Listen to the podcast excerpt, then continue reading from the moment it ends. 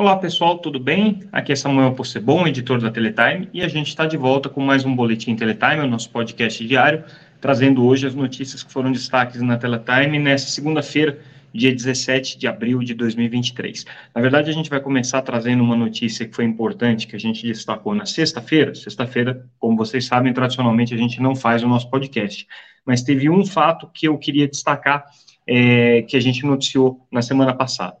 É, no final da semana, o presidente da Anatel, Carlos Baigorre, participou de um evento é, que foi organizado é, por um, um, um, instituto de pesquisa em políticas de comunicação,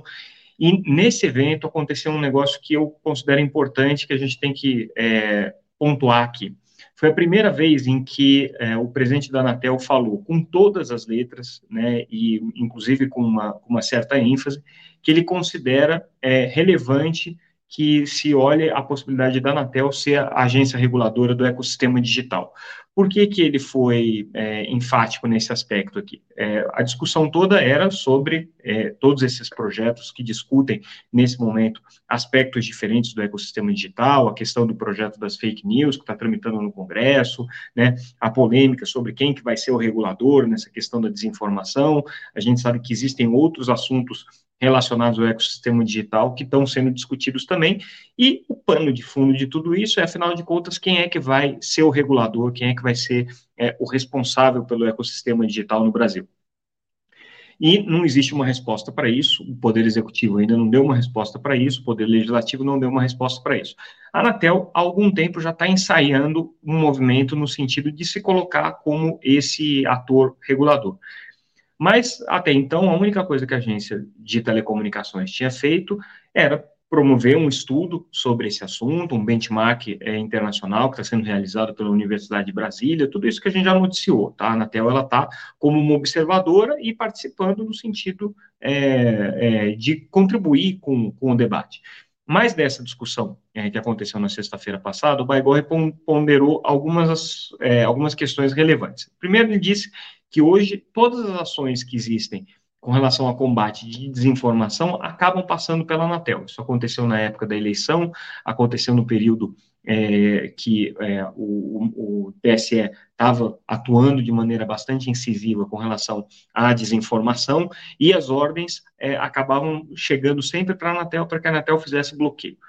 Depois ele disse que a Anatel já tem um corpo técnico estabelecido e tem uma capacidade de processamento de informações. Participa do comitê gestor da internet, é um ator, obviamente, muito relevante na regulação do ambiente na camada física da internet, que diz respeito à infraestrutura de telecomunicações. Então, a frase que ele usa é o seguinte: hoje, se a gente for botar é, na ponta do lápis é, quem teria condições para ser o regulador da internet no Brasil, segundo palavras dele, não tem para ninguém fecha aspas, seria a Anatel. Então, fica aí esse registro, é um movimento importante, não quer dizer que a Anatel vá ser a reguladora, não cabe a ela tomar essa decisão, isso aí é um, uma discussão que vai ser colocada ainda é, no legislativo e principalmente no executivo, que é quem define a estrutura de funcionamento do Estado, é, e a Anatel está se colocando como candidata tem outros candidatos ali é, surgindo nesse momento. Você tem é, a Agência Nacional de Proteção de Dados, a NPD, você tem o Comitê Gestor da Internet, que não é um órgão executivo, mas que poderia eventualmente é, desempenhar uma função. Você tem a possibilidade de criar uma nova agência reguladora, né, um, um organismo próprio, só que daí depende de orçamento, depende de pessoal, depende de uma estruturação do Estado que comporte isso. Enfim, Possibilidades existem muitas, mas a Anatel é uma candidata, sim, e o presidente da agência está se colocando como tal. Então, fica aí o registro para esse fato importante para quem acompanha o desenvolvimento do mercado da internet. E aí vamos tra tratar das notícias é, dessa segunda-feira, especificamente sobre é, o que está acontecendo em Las Vegas durante a NAB, que é o principal evento de radiodifusão que acontece para o mercado norte-americano, mas que tem repercussões globais aí, porque boa parte das discussões estratégicas do mercado de radiodifusão acontecem lá, e o Brasil participa em peso, com uma delegação grande, inclusive organiza um evento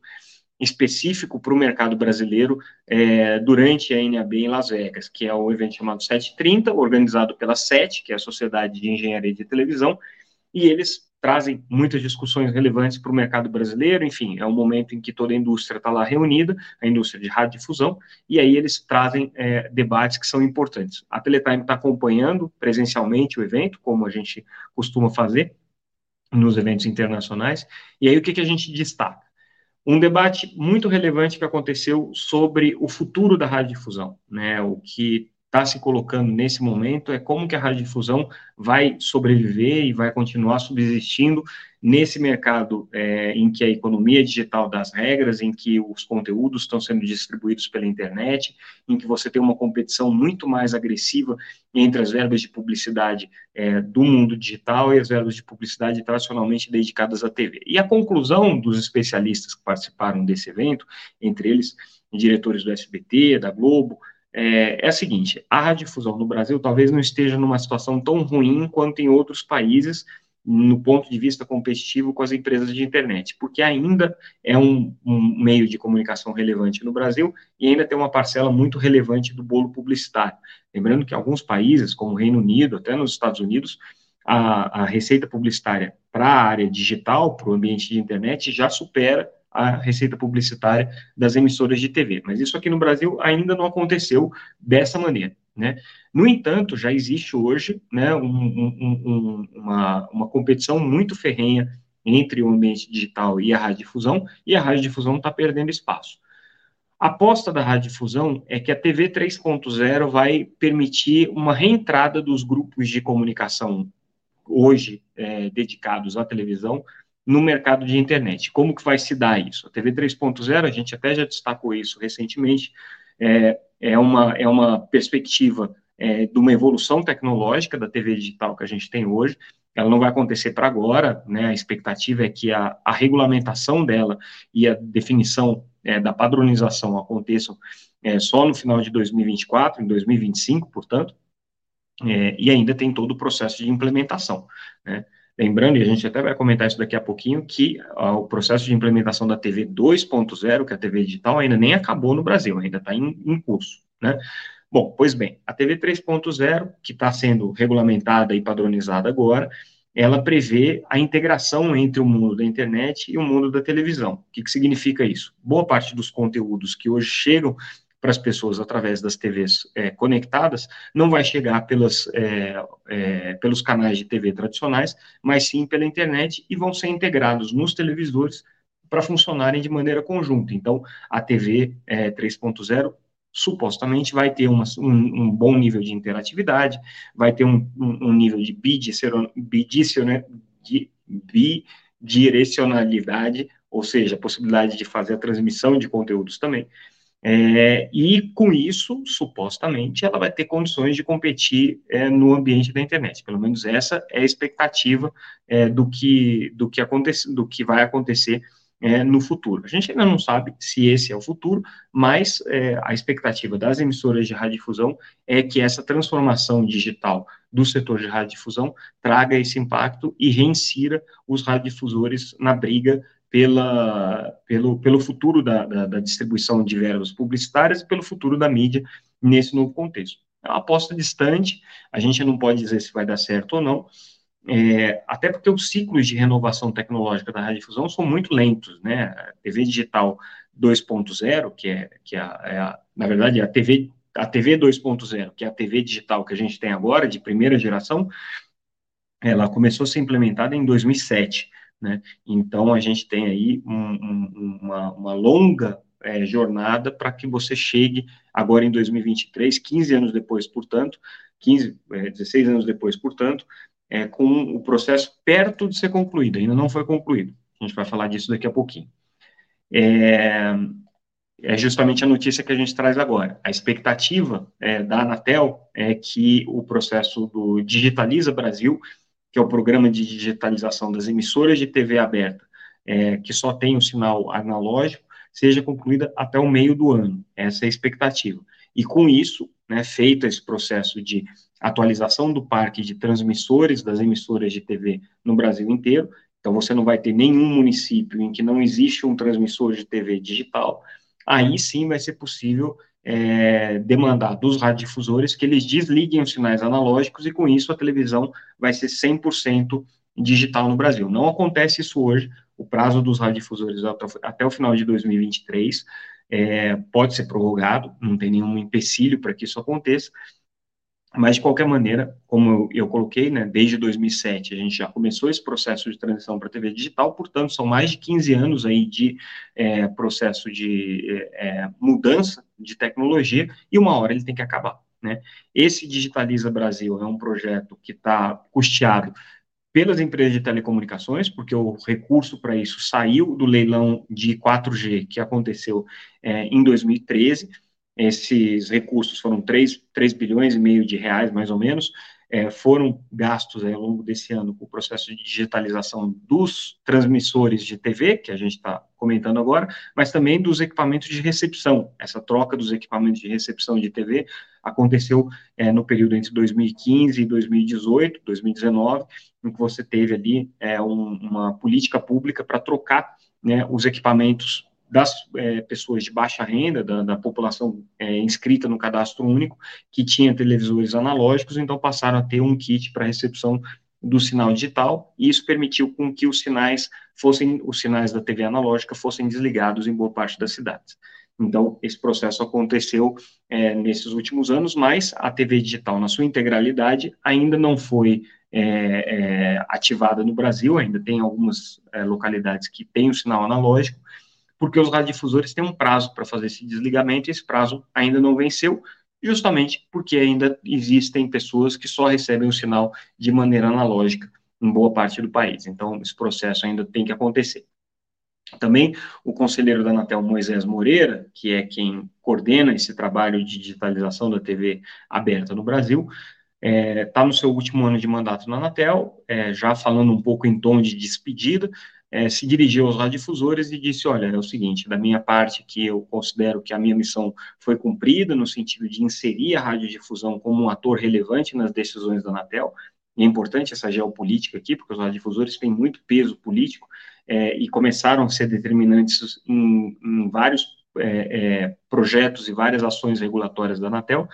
E o último ponto que ele defende, né, e que vai ser importante para a discussão nos próximos anos, é a destinação do espectro de 600 MHz, que é um espectro que hoje é utilizado pela radiodifusão, é, e que ele entende que deve continuar a ser utilizado só pela radiodifusão, não deve ser compartilhado com as emissoras, com as operadoras de telecomunicações para os serviços de 5G e futuramente de 6G. Então, a posição do conselheiro Moisés, que obviamente é, não vai participar de todo esse debate, porque ele vai sair da Anatel no final desse ano, é que esse espectro de 600 MHz continue dedicado à radiodifusão. De qualquer maneira, ele já dá o start numa discussão que vai acontecer aí nos próximos anos, é, mas principalmente começa a acontecer no final desse ano, quando acontece a WRC, a Conferência é, Global de, de, rádio, de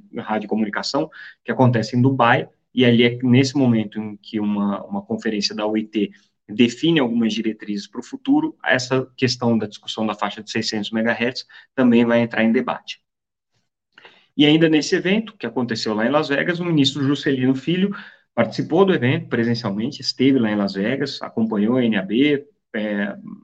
interagiu e, e fez é, é apresentações para os radiodifusores, e o ponto que eu destaco aqui é ele ter chamado a atenção que ele é o primeiro é, ministro desde 2008, é, em que você tinha o ministro Hélio Costa ainda participando é, da NAB, o primeiro-ministro que vai ao evento lá e é, interage com os radiodifusores. Lembrando que o ministro Juscelino Filho acabou de voltar da China, missão com o presidente Lula, e já embarcou para Las Vegas aqui acompanhando os radiodifusores, deve estar um pouco atordoado aí, confuso, é, mas, de qualquer maneira, o destaque é esse, tá? Ele está dando muito, muito espaço e muita, está sendo muito colaborativo com as emissoras de televisão. Não quer dizer que ele não esteja também interagindo com as empresas de rádio e de, de telecomunicações, mas o setor de radiodifusão está em boa conta aqui com o ministro Juscelino Filho, é, e eles estão realmente num, num processo de reaproximação. Recentemente, o Ministério publicou algumas medidas para é, regularização de emissoras de TV que estavam devendo documentos, enfim,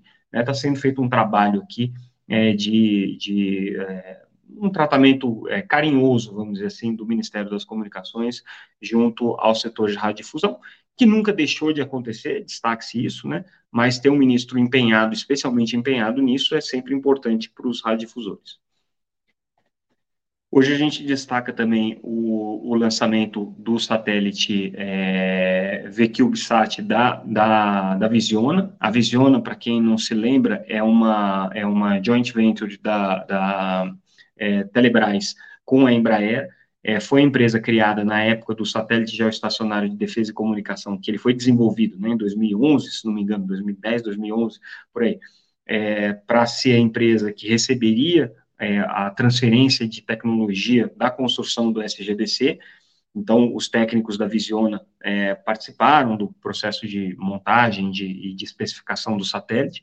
adquiriram é, determinados conhecimentos ali, e aí o projeto que a Visiona é, conseguiu é, viabilizar foi de desenvolver um satélite de observação da Terra. Um satélite de órbita baixa, muito mais simples, um satélite considerado nanosatélite, né, de de uma carga muito pequena, né, um satélite de poucos quilos, e que foi lançado né, pelo, por um foguete norte-americano,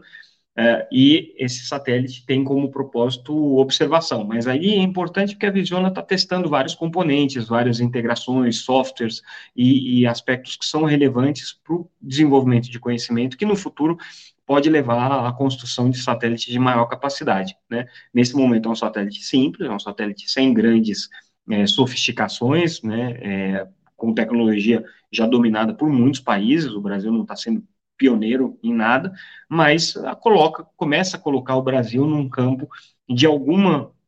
é, capacidade, alguma expertise de é, é, operação, de construção de satélites, é, é, nesse caso especificamente de observação, mas é, é, uma tecnologia que boa parte dela pode ser aproveitada em outras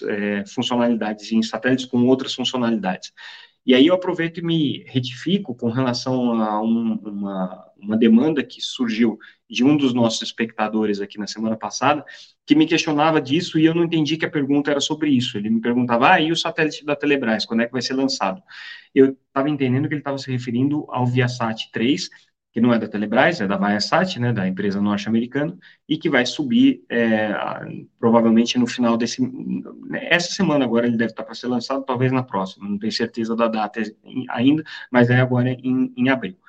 E, e, aí eu fiz todo um discurso, expliquei qual que era a relação da Viasat com a Telebrás e por que, que esse satélite poderia ser utilizado para a Telebrás, mas não era certeza, enfim. Dei uma contextualização importante para o contexto do Viasat 3, que é um satélite de comunicação de grande porte, e não entendi que ele estava se referindo a esse satélite da Visiona. Então, peço perdão aí e, e me retifico, e destaco, né, acho que é importante a gente marcar um, um fato importante da, da indústria é, aeroespacial brasileira, e aí é um, é um salto aí relevante que o Brasil dá no sentido de dominar uma parte da tecnologia, uma cadeia super complexa, mas o Brasil entrando aí com o, o, satélite da Visiona é, nesse seleto grupo aí de países que estão com, com pesquisas e desenvolvimento na área de é, satélite de observação. E a gente fecha destacando, já que a gente está falando de satélites, que a Hughes, que opera no Brasil o serviço HughesNet, o serviço de banda larga via satélite, acabou de entrar na Telcomp, que é a, a, associação de empresas competitivas, né, uma associação que tem como, como propósito aí é, o,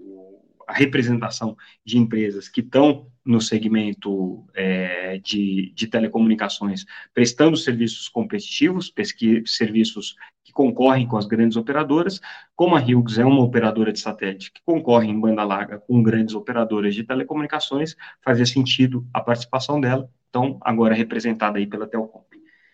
E com isso, pessoal, a gente encerra o nosso boletim de hoje. Nessa terça-feira a gente tem o nosso evento Teletime Tech, então certamente vamos trazer notícias importantes de lá, inclusive sobre o lançamento da, da, da operação de 5G da BrisaNet, que é um assunto que a gente não deu destaque aqui hoje, apesar de ter sido anunciado hoje, porque a BrisaNet vai falar no nosso evento e vai trazer mais detalhes. Então a gente traz completo durante o nosso, a nossa cobertura do Teletime Tech, que vai acontecer nessa terça-feira. Mas fica o registro que a BrisaNet anunciou o início do seu projeto piloto é, no Rio Grande do Norte, é, então, a, fazendo aí a, a, o início das operações é, de 5G da BrisaNet é, na, na, sua área de cobertura. Destaque que eles estão usando tanto a faixa de 3,5 GHz quanto a faixa de 2,3 GHz. Tá? Isso é importante e amanhã a gente vai explicar por quê.